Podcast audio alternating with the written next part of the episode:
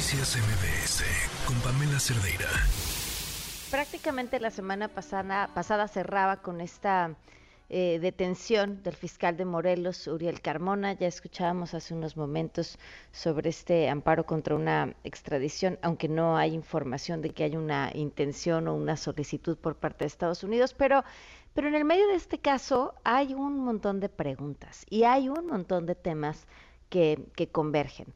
Desde los señalamientos de los mismos eh, diputados eh, locales, eh, el conflicto entre el fiscal y el gobernador, la reunión de los diputados con el secretario, entonces secretario de gobierno y corcholata Dan Augusto, el conflicto que se da entre el gobierno de la Ciudad de México y el gobierno de Morelos, por este que hoy se vuelve el caso de la detención, el, la muerte de una joven a la que cuyo cuerpo es encontrado en Morelos y de forma pues prácticamente o casi inmediata la fiscalía dice, sin responder exactamente cómo es que el cuerpo se encuentra a mitad de la carretera, sino nada más dice murió por una congestión alcohólica. Y esto levanta muchas cejas porque cuando uno escucha y lee y platica con familiares de víctimas de feminicidio, sabe que lo primero que hacen la mayoría de las autoridades es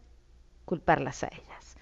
Pero además, dando esta respuesta como como no fue nadie, fue su culpa, tomó de más, murió.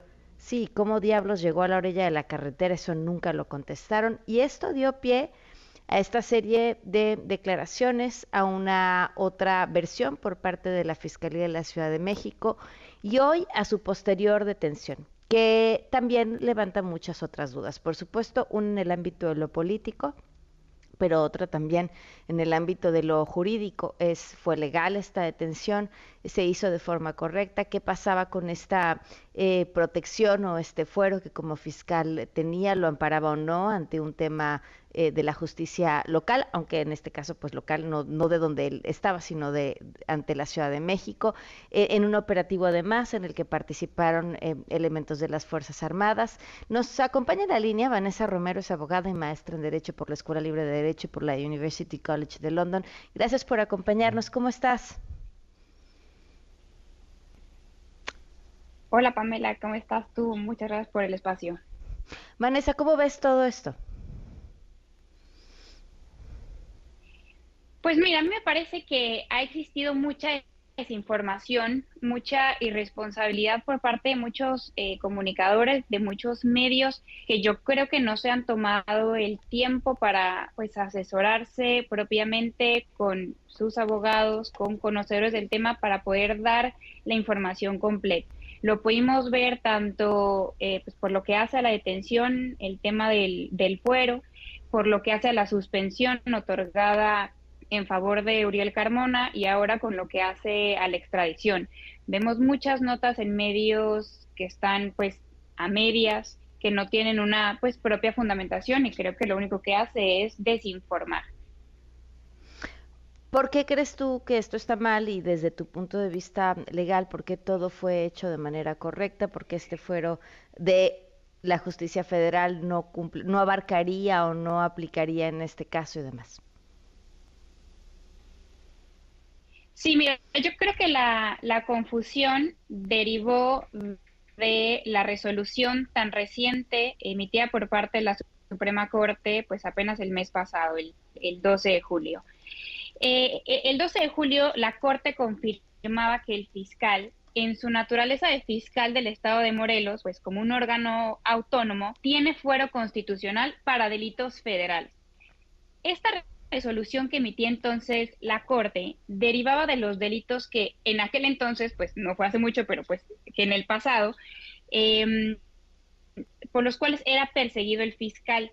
El fiscal no no solo ha sido perseguido por este delito de encubrimiento relacionado con el feminicidio de Ariadna, sino que tiene bastante más cola que le pisen, pero era perseguido en el ámbito de lo federal por presunto encubrimiento a servidores públicos involucrados en el caso eh, de las fosas de Tetelcingo, por supuesta implicación en el encubrimiento también del asesinato de Samir Flores en 2019, la UIF lo había denunciado ante la Fiscalía General de la República por presunta operación con recursos de procedencia ilícita y por asociación delictuosa con, con los rojos. Entonces, ya se le perseguía a Uriel Carmona por otros delitos, pero el ámbito federal.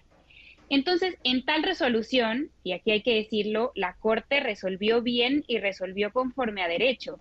La realidad es que la inmunidad a nivel federal de Uriel Carmona está claramente sustentada en el artículo 111 de la Constitución mexicana, pues de la Constitución federal.